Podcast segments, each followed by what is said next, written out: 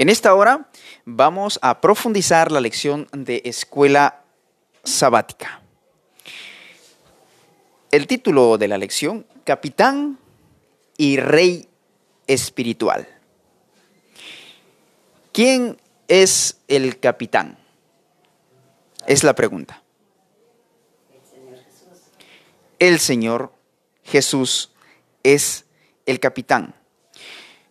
Eh, vamos hacer una breve descripción de lo que Josué vio, de la visión que él tuvo en, en, el desierto.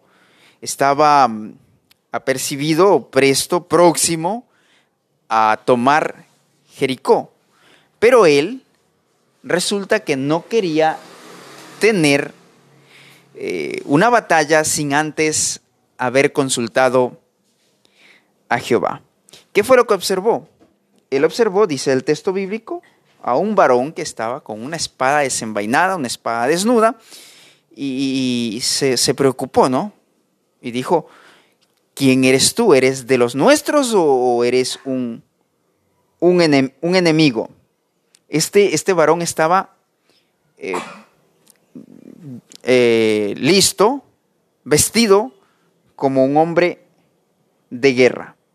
Pero ¿qué lección aprendemos de, este suceso, de este, evento, de este evento? ¿Qué aplicación podemos hacer a nuestra vida espiritual? Porque ya sabemos que, Josué inmediatamente que él supo quién era, eh, entonces él le rogó, ¿no? Ya él le rogó y le dijo pues que le, que le bendiga y le dio la promesa de que iba a salir victorioso en la toma de Jericó e inmediatamente le dio las instrucciones.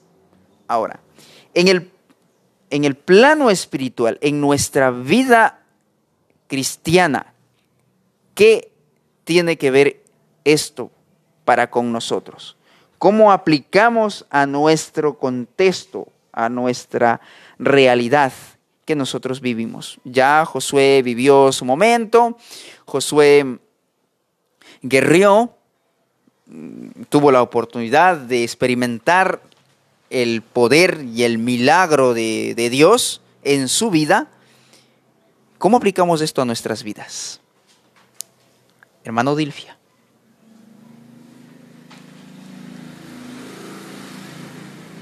Espero las respuestas. A ver. Según lo que entiendo allí, cómo podemos hacer, también podemos recordar la historia de David, cuando, cuando le negaron el propósito de construir la casa para el arca. Entonces, él simplemente se sometió, dice, a la voluntad de Dios. Simplemente eso. Y hasta ahí solamente él hizo de tomar la decisión de servirle al Señor. Ah, y que también, dice, aunque sean rechazados y deciden que si no pueden hacer lo que desean, no harán nada. Y muchas veces esa situación nos pasa, nos ha pasado y entonces, pero hay que aprender lo que, lo que está en el escrito, porque dice que mandó a que obedezca rápidamente los mandamientos. Y así es que nosotros tenemos que alistarnos, no descuidarnos. Y lo que haya que hacer, tenemos que hacer. Y a veces dice que por falta de cooperación, la obra es mayormente estorbada o de una vez postrada. Entonces, Aquí lo que entiendo es que nosotros debemos someternos a la voluntad de Dios. Correcto. En la, en la historia de David eh, aplicamos eh, a nuestra vida espiritual el hecho de que no, no debemos frustrarnos ni debemos permitir que se frustren los planes que Dios tenga para nosotros. Eh, evidentemente, Él decidió construir una casa y así lo iba a hacer. Pero Dios, Dios tenía otros planes y le dijo, tú no, tú no vas a construir la casa. Claro que no. La vas- lo va a hacer tu hijo. Ahora, regresemos a Josué. ¿Cómo aplicamos eso, la historia de Josué, el- el- ese suceso eh, con el ángel a nuestra vida espiritual? que Josué, al ver al, al Señor, le dijo, ah, bueno, le- se arrodilló, o sea, se humilló. Humillar, humillarse. Punto número uno, humillarse. Siga. Bueno, ya no sé qué más decir, porque no, no, no. ¿Ya? La humildad, la humildad. Resaltamos, resaltemos la humildad, la humildad en ese, en ese punto. Ahora bien, ahora bien, eh, dentro, dentro de, de- de- de esa historia, nosotros tenemos batallas que luchar, que librar. Antes de luchar una batalla, ¿qué debemos hacer?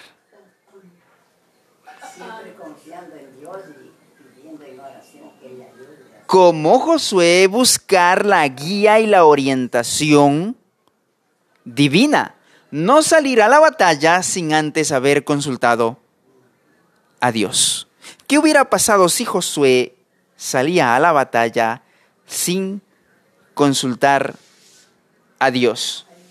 ¿Qué hubiera pasado? No se hubiera cumplido como Dios quiso que se ha hecho, o que se hizo, o que lo ¿Cómo? hicieron. Como dice este, este, este mensaje, dice que, como voy a repetir lo que tú dijiste, que cada día debemos librar combates, una gran batalla se libra en cada alma, entre el príncipe de las tinieblas y el príncipe de la vida. Hay una gran batalla que librar.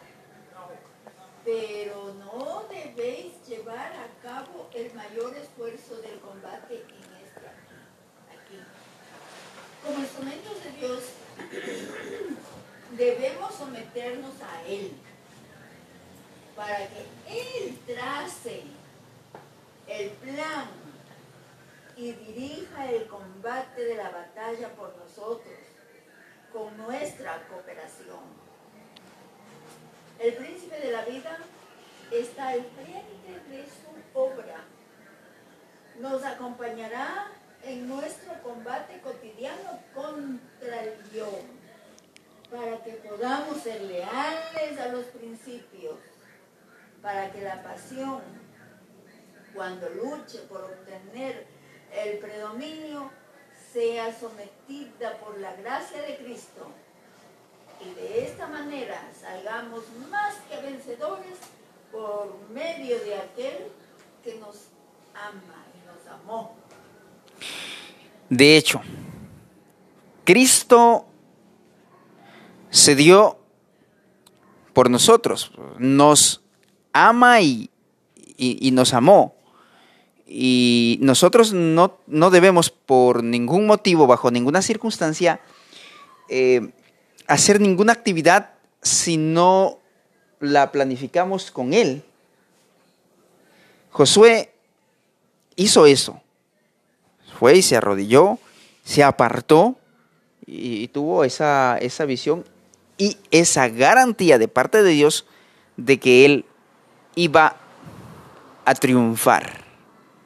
Y nos dice, además, no debemos pensar que debemos luchar solos.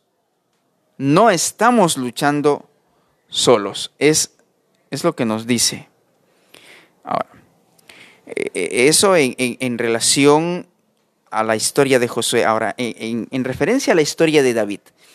David tuvo el propósito, valga la redundancia, repetir esto aparte, tuvo el propósito, la disposición de construir una casa. Y este, mm, eh, este deseo se lo cuenta Natán y Natán dice, está bien, me parece muy bien, buena la idea, excelente. David era el rey de Israel y él tenía en sus venas, en su sangre, el linaje de Cristo. El linaje de Cristo. De- eh, Jesús viene de esa descendencia, de una descendencia de reyes. De hecho, Eh, podríamos pensar que Jesús hubiera sido levita, pero no. No. Él fue de la tribu de Judá. Y resulta interesante este hecho. ¿Por qué de la tribu de Judá? Porque él tenía que ser del pueblo. Tenía que ser del pueblo. De entre sus hermanos. No pertenecía al sacerdocio directamente. Qué interesante esa, esa parte. Ahora, por el hecho de, de, tener o de ser descendiente directo de David, del trono de David, a Jesús se le llamó Jesús, hijo de David, se le llamó hijo de David. Y por allí venía la idea de, de, rey, ¿no? De rey de los judíos. Y tú eres rey de los judíos, le preguntó, le preguntó Pilato. ¿Eres tú rey de los judíos? Tú dices que yo soy rey. Yo para esto he nacido y he venido. Jesús le manifestó a Pilato que él no había venido a establecer un reino terrenal, sino que vino a establecer un reino, un reino espiritual, un reino celestial el reino de Dios era un reino netamente espiritual. Judas se chasqueó y se ahorcó. Pedro iba por el mismo camino, pero se redimió. Porque él sacó la espada y la oreja de Malco. Jesús le dijo, Pedro, Pedro, guarda tu espada, porque el que espada mata, al que espada hiere, espada, espada muere, ¿no? Eh, Jacobo y Santiago, eh, Jacobo y, su hermano eh, estaban también imbuidos del mismo espíritu de pensar o el mismo pensamiento de que el reino era terrenal, con lo que mandan a su madre a, decir, a, decirle, Jesús, cuando vengas en tu reino, ¿no tendrás un puestito para mis hijos? El uno a la derecha y el otro a la izquierda. Tenían el pensamiento, el ideal de que el reino de Dios era terrenal, pero se equivocaron rotundamente. Cristo siempre les dijo, mi reino no es terrenal, es espiritual. Si fuera de aquí, mis, mis, siervos pelearían para que yo no fuera entregado a los judíos. Se lo dijo a, a Pilato. Entonces Pilato se quedó asombrado y dijo, pero este no tiene cara de rebelde. Este ni siquiera tiene las intenciones mínimas, ni las características mínimas de querer tomar el imperio. No, voy a estar tranquilo. ¿eh? Y por eso Pilato se dio cuenta que Jesús era inocente. ¿Estamos nosotros dispuestos a entrar en el reino celestial, en el reino espiritual que representa, simboliza un cambio de nuestras vidas, de nuestras actitudes y acciones y pensamientos negativos a positivos, pensamientos celestiales? Que el Señor nos guarde, que el Señor nos bendiga. Es el deseo de Jesús. Amén. ¿Algún pensamiento más que aportar?